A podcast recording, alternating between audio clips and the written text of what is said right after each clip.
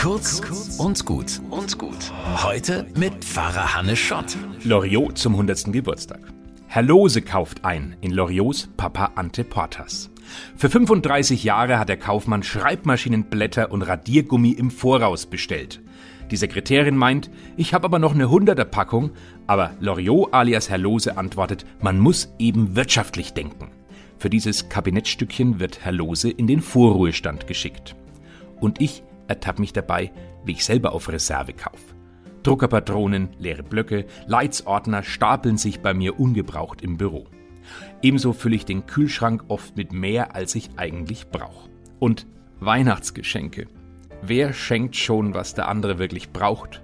Und wem geht's eher darum, dass man selber nicht blöd dasteht? Das ist doch eigentlich alles zu viel. Mich erinnert das Bunkern an Jesu Gleichnis vom reichen Kornbauern. Und der macht sich erst viele Gedanken, sammelt reichlich, baut nochmal an, sammelt noch mehr und stirbt überraschend. Was hat das ganze Bunkern also gebracht? Nix. Das meint auch Jesus im Gleichnis. Man kann doch seine Zeit und seinen Platz wirklich sinnvoller nutzen.